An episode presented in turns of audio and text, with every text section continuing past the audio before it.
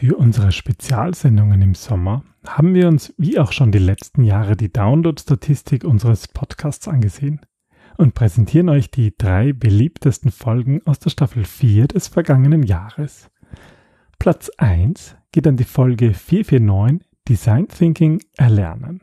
Kann man sich Design Thinking selbst beibringen, zum Beispiel durch das Lesen von Büchern oder das Hören von Podcasts? Was sind die Vorteile von Ausbildungsformaten und was die Nachteile? Diese Fragen beantworten wir in dieser Episode. Kurz gesagt, es geht darum, wie du zum Design Thinker wirst. Willkommen beim Design Thinking Podcast, weil Innovation kein Zufall ist.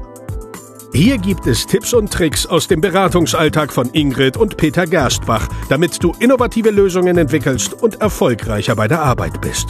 Und jetzt geht's los. Viel Spaß! Hallo und herzlich willkommen. Der Sommer ist da und wir machen eine kurze Pause. Aber weil wir wissen, dass viele von euch den Podcast regelmäßig hören, gibt es wie auch schon die vergangenen Jahre im Sommer eine Wiederholung der beliebtesten Episoden aus dem letzten Jahr. In dieser letzten Wiederholungsepisode kommen wir zu Platz Nummer eins, zur beliebtesten Episode aus dem letzten Jahr. In dieser Folge geht es darum, wie man Design Thinking eigentlich erlernen kann. Und sie zeigt, dass sich viele Menschen für Design Thinking interessieren. Das freut uns natürlich sehr. Deswegen gibt es ja auch diesen Podcast. Viel Vergnügen.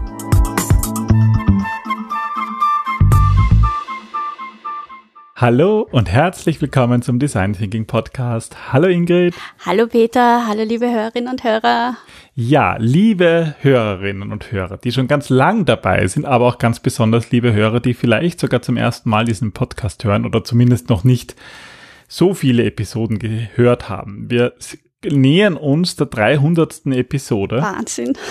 Ja, und wir haben uns schon vor einiger Zeit mal gesagt, dass wir ja auch die, die Eintrittsschwelle ein bisschen geringer machen wollen zu diesem Podcast und auch wieder mehr Anfängerthemen bringen oder sagen wir mal Themen, die vielleicht für Anfänger besonders relevant sind. Mhm.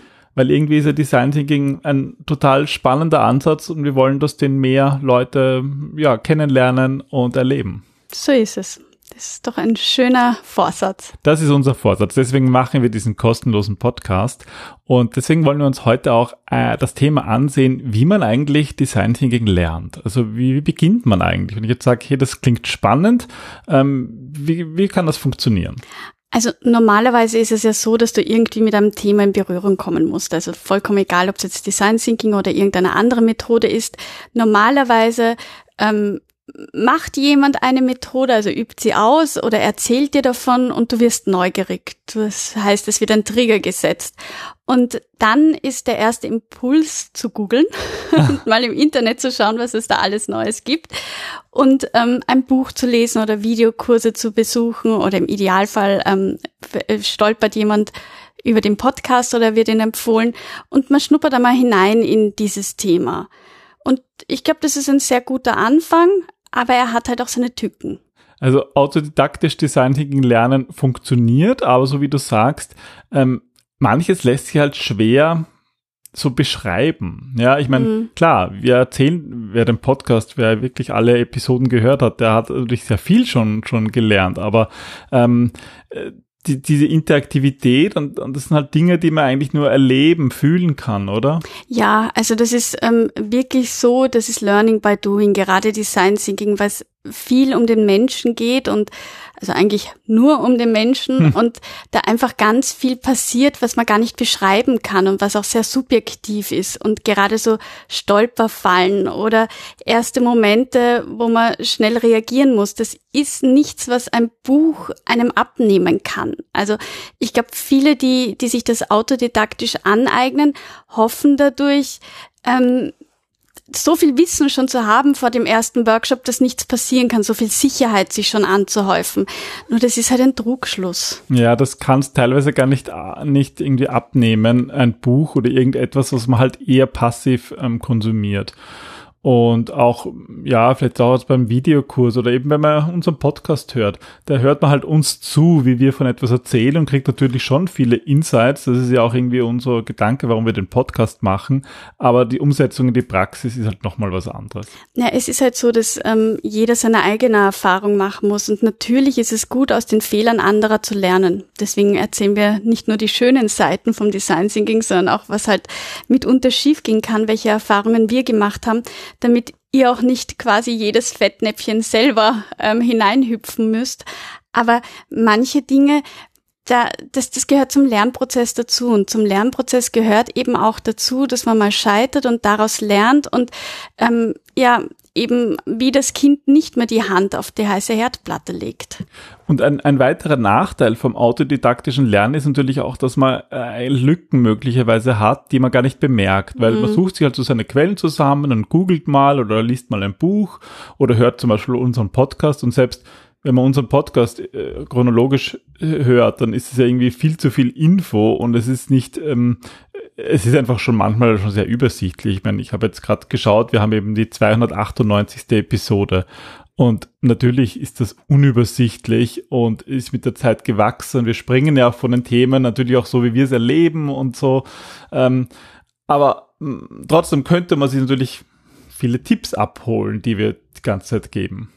Ja, wobei es sind ähm, sehr subjektive Tipps, muss man sagen. Also es ist unsere Zielgruppe, die auch ähm, mit uns interagieren. Es sind natürlich unsere Erfahrungen, die es wir im Podcast unsere teilen. Erfahrungen. Ja. Und ähm, es ist so, ich merke das, wenn wir beide zum Beispiel dasselbe Buch lesen. Es ist für jeden im Moment etwas anderes relevant und wichtig. Und das heißt, gewisse Dinge hört man vielleicht gar nicht, weil sie in dem Moment nicht wichtig waren oder nimmt sie gar nicht auf, obwohl sie wichtig sind. Mhm. Und das ist halt so, so abhängig von der eigenen Person. Also das, was für uns in dem Moment wichtig war in der Situation, bedeutet nicht unbedingt, dass es für dich, lieber Hörer, jetzt gerade wichtig und relevant war. Und vielleicht hörst du es nicht oder vielleicht kennst du diese Erfahrung oder du hast eine ganz andere Erfahrung gemacht.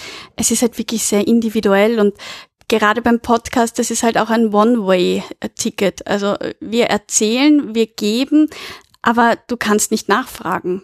Ja, ich meine, natürlich kann man jetzt theoretisch uns E-Mail schreiben. Wir halten auch immer wieder E-Mails, aber äh, halt viel seltener, als natürlich Leute einfach nur einen Podcast mhm. hören. Was natürlich auch vollkommen in Ordnung ist. Aber der Fehler hat einfach so, wie du sagst, so diese zweite Kommunikationsrichtung. Deswegen ähm, gibt es natürlich auch am Markt ähm, eine große Menge an, an Ausbildungen rund um Design Thinking, die halt in einem ganz klassischen Setting stattfinden. Und wir haben ja auch ähm, seit vielen Jahren mittlerweile unser Ausbildungsprogramm ähm, live.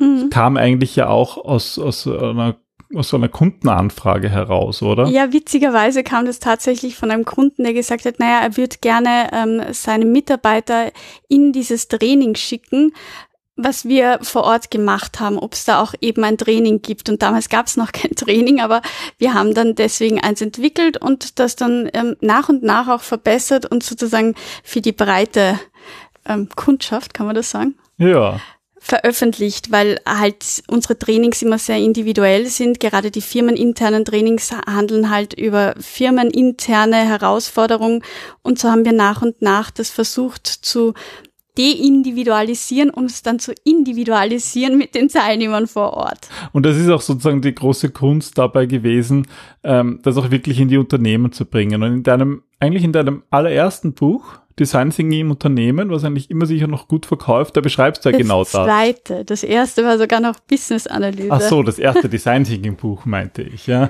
Genau, da, da, da beschreibst du ja eigentlich auch schon, wie das geht, dass man auch Design Thinking im Unternehmen einführt, ähm, weil es halt etwas anderes ist, als jetzt nur zu lernen. Ja, weil ähm, Design Thinking eben so wie wir es praktizieren, vor allem eine Mindset-Sache ist. Es ist wirklich, wie sehe ich den Kunden, wie denke ich, und das ist einfach ein ganz anderes Denken und vor allem Handeln, als es in den meisten Unternehmen mm, vonstatten geht.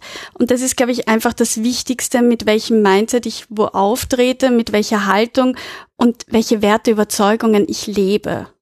Und das ist, das hat sich auch wieder gespiegelt eigentlich in unserem Ausbildungsprogramm. Das ist ja dreiteilig. Wir haben den Foundation, den Practitioner und den Master. Mhm. Beim Foundation, da geht es eigentlich wirklich um die Grundlagen, mal Design Thinking kennenzulernen. Aber, und das ist halt etwas, was wir gelernt haben aus der Praxis, man muss es halt einmal machen. Und ja. das heißt, diese, in diesem Foundation, da machen wir eine Jam-Session. Also da, da, da kommt jeder dran sozusagen und, und schreibt jeder Insights und macht Interviews, macht empathische Gespräche und übt das einfach wirklich auch selber an einem, an einem Problem, das, das, das, das, das ihn auch selber betrifft.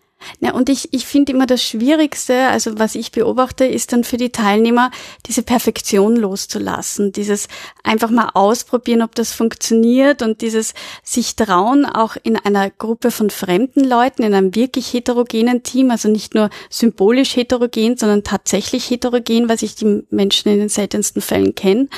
Und ähm, da auch loszulassen, diese Angst, diese Scheu davor, etwas nicht richtig auf Anhieb richtig zu machen. Ja, und das, gerade dieses heterogene Team, das lernen wir dann im Practitioner, bringen wir das unseren Teilnehmern bei, wo man wirklich schon ein Projekt gemeinsam bearbeitet, mhm. ein kleines. Das ist dann eben zwei Tage lang.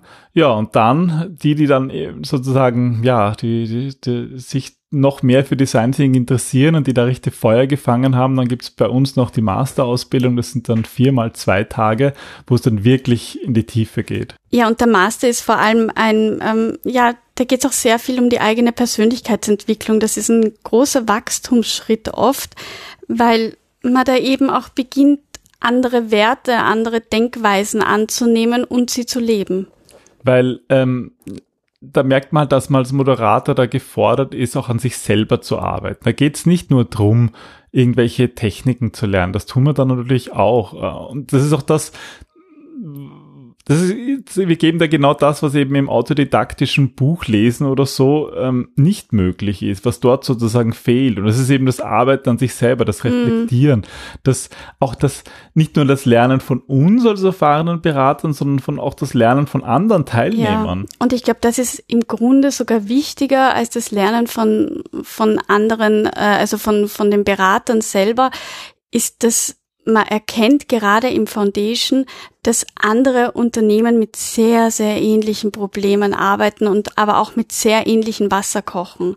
Und dass, dass man nicht allein ist mit diesen Fragen, dass man auch nicht allein ist mit hm, teilweise Widerstand und wie andere damit umgehen. Mhm. Und das ist, glaube ich, so dieses wertvolle, das Wertvolle an den Beratern, dieses Erfahrungswissen, das kommt dann sozusagen beim anwenden. Das kommt dann eher später beim Practitioner, beim, beim Master, wenn es wirklich darum geht, diese ganzen psychologischen Hintergründe auch besser zu verstehen. Ja, und was halt beim Master, zumindest bei uns ist das so, halt dazu kommt, äh, da erhält ihr eine Möglichkeit, in geschützter Atmosphäre zu üben. Ähm, also da, da geht es auch darum, dass jeder Teilnehmer ein, ein eigenes Projekt macht. Das kann man zum Beispiel im eigenen Unternehmen machen oder auch in, einer, in einem NGO oder irgendwo in einer Organisation, wo wir dann nicht dabei sind, aber wo wir halt unterstützen im Vorfeld. Hm. Und das ist halt so eine Feuertaufe, sage ich mal. Und das ist natürlich auch total wichtig, dass man das mal macht. Und aus unserer Erfahrung gelingt es oder ist es für viele sehr schwierig, das im eigenen Unternehmen zu machen. Ja, weil im eigenen Unternehmen, da hat man ja auch eine bestimmte Rolle inne. Also da kennt dich jeder als ähm, der oder diejenige aus der Abteilung und du hast einen Stempel drauf. Und es ist natürlich auch so, dass der Prophet im eigenen Land nicht wahnsinnig viel wert ist. Weil ähm, dann kommt oft, ja, der hat jetzt eine Ausbildung gemacht und jetzt glaubt er das besser zu wissen und ähm, den, da, da äh, kämpft man mit gewissen Vorurteilen und Schwierigkeiten.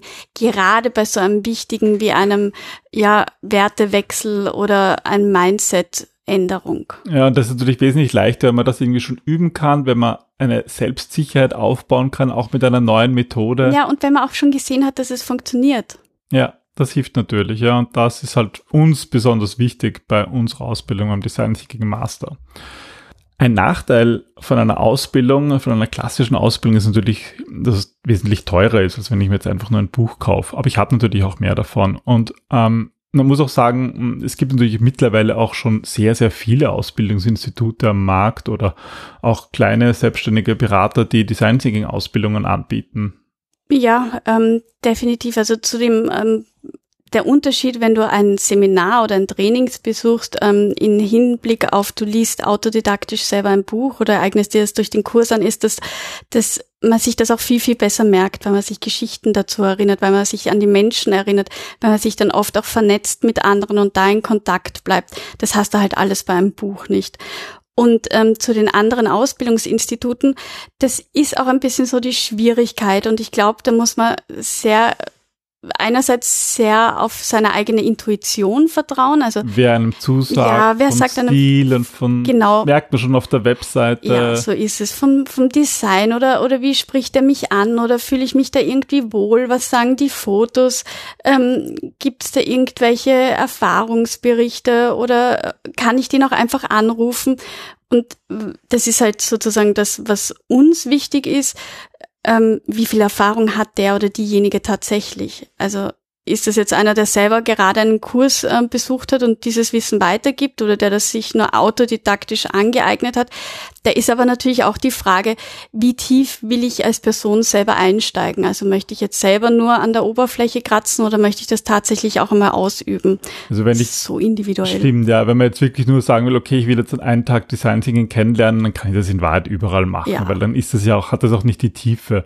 Aber wenn ich wirklich eine Ausbildung in die Tiefe machen will, ja, dann muss ich das natürlich bei jemandem machen, der das auch selber macht, ja. Und ich meine, wir, wir sind ja eine Consulting Boutique, ja. Wir machen ja.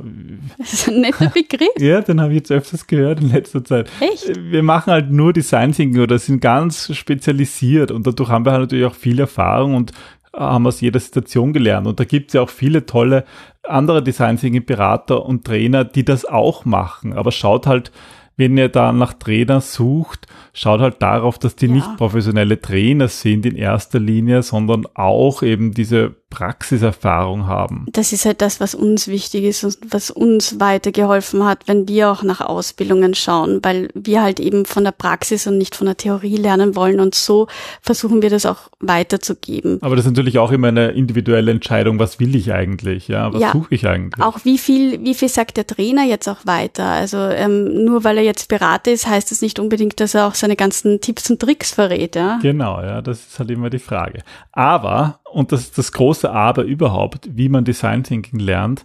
Ähm, wir haben jetzt gesprochen über autodidaktisch, über, ja, einfach im Internet sich zusammenzusuchen oder unseren Podcast, über unsere Ausbildung oder auch über andere Ausbildungsinstitute.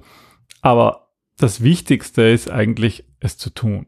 Ja, und das nimmt dir halt auch kein Ausbildungsinstitut ab. Also du kannst es in einem Ausbildungsinstitut lernen und in einem geschützten Rahmen mal beginnen anzuwenden, aber trotzdem musst du irgendwann einmal dich aufs Eis wagen und es selber tun. Und das ist der aller, aller, aller wichtigste Schritt und nur so lernst du in Wahrheit Design Thinking. Also wir sagen immer, der gute Design Thinker ist der, der Erfahrungswissen hat. Ja, und das, das Schwierige ist halt auch, ja, wenn man halt selber Dinge ausprobiert und vielleicht noch nicht ganz sattelfest ist, dann kann es natürlich auch sein, dass man Design Thinking falsch macht. Oder ja. irgendetwas übersieht. Aber ja, oder auch zu perfekt macht, nämlich nach Lehrbuch macht, aber irgendwie dabei vergisst, dass es eigentlich um die Menschen geht und um das Thema, was gerade im Mittelpunkt steht. Und ähm, bei aller Perfektion dann mm, vielleicht das Team durchpeitscht, weil da steht, man darf nur drei Minuten brauchen und die brauchen aber eigentlich mhm. länger. Und das ist, finde ich, diese Schwierigkeit. Und ähm, ich würde da auch immer, ich, ich sage unseren Teilnehmern auch immer, passt da ein bisschen auf, verbrennt den Begriff auch nicht gleich. Also irgendwie Design Thinking war eine Zeit lang sehr hype und da gab es dann ganz viele Trainer und Berater und dann wollte jeder das machen und dann geht das schief, ja, weil ähm, die Teilnehmer oder, oder die äh, Leute haben einfach ein Buch gelesen und glauben, dieser Prozess, der ja auch Sicherheit vermittelt, ist wie ein Kochrezept. Und du fügst halt die Methoden hinzu, machst A, B, C, D und am Ende schaut eine Innovation raus. Und wenn es so einfach wäre, ja, dann, dann bräuchte es auch keine Berater oder keine Vermittler dazwischen. Das mhm. ist leider nicht so oder Gott sei Dank, wie man es nimmt. Und das Wichtigste ist, dass man da auch erst in kleinen Schritten hingeht und vielleicht nicht gleich an die große Glocke hängt, wir machen jetzt Design Thinking, weil ich habe das in einem Eintageskurs gelernt und dann hm. läuft schief und das nächste Mal, wenn jemand Design Thinking sagt, rennen alle schnell weg und sagen, oh Gott, nicht schon wieder, das dann ist, ist der so Begriff schief. verbrannt. Dann, ja, ja. dann ist es zu spät Das und das aus dem Kopf äh, von Ja. den Leuten zu bekommen, ist sehr schwer. Aber nichtsdestotrotz ist dieses Selbermachen so wichtig. Und ähm, natürlich könnte man vielleicht etwas falsch machen, aber auf der anderen Seite, was ist falsch? Ja, ich meine, es gibt ja nicht den, den, de, de, irgendjemand, der jetzt sagen könnte, das ist richtiges Design Thinking oder das ist Nein. falsches. Also ich meine, das sind Erfahrungen und ich kann das ja mi mixen und so, wie ich will.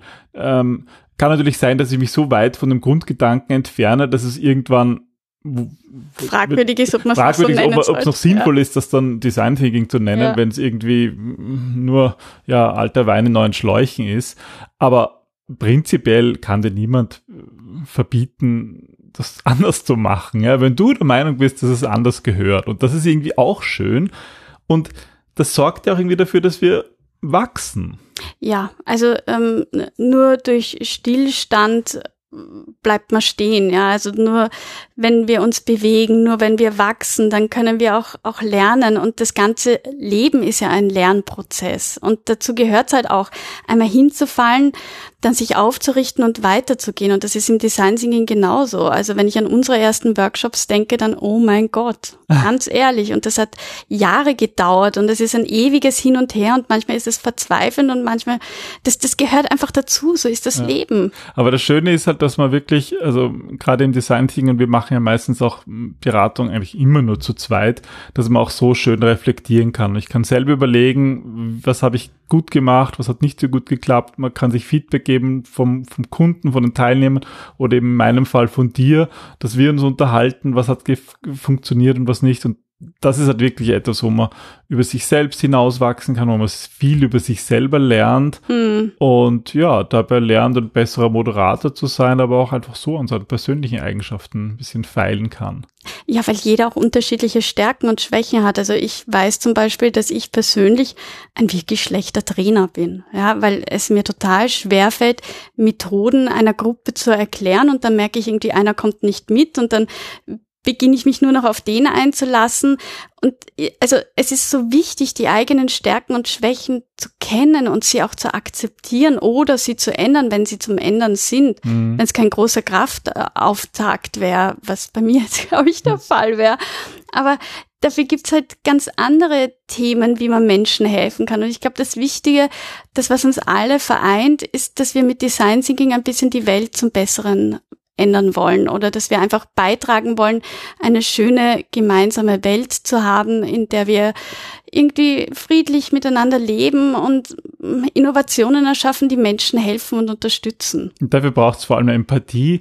Ähm, das ist jetzt aber ganz bewusst nicht das Thema dieser Folge Empathie, weil ob man das lernen kann oder wie man Empathie entwickelt, das ist nochmal ein ganz ein großes Thema, Ja, das wir jetzt ich nicht auch. aufmachen werden. Schade. ja, wir haben eh schon lange gesprochen. Aber wir wünschen in diesem Sinne euch, dass ihr, ja, wenn ihr noch nicht Design Thinking kennt, dass ihr vielleicht über diesen Podcast ein bisschen dazukommt und euch, ähm, es für euch so interessant klingt, dass ihr sagt, da wollt ihr jetzt mehr wissen und wir hoffen, dass die Episode dabei geholfen hat, ein bisschen so einen Beginn zu finden.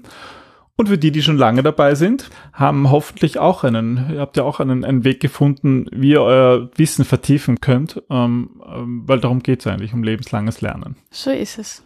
Ja, Dafür sind wir gerne da und wenn Fragen entstanden sind oder entstehen, dann freuen wir uns auch, wenn wir die auflösen können. Dazu müsst ihr uns einfach nur schreiben. genau. Oder ihr informiert euch noch im Internet oder auf unserer Webseite unter gerstbach.at über die ganzen vielen Möglichkeiten, die es rund um Design Thinking gibt. Ähm, gibt's in den, in den Shownotes. Wir haben noch ein paar Links hineinsetzen. Perfekt. Ja, dann viel Spaß beim Design Thinking lernen Und anwenden. und bis zum nächsten Mal. Bis dann. Tschüss. Tschüss. Diese Aufnahme war die beliebteste Episode aus dem letzten Jahr. Herzlichen Dank fürs Zuhören und Abonnieren unseres Podcasts.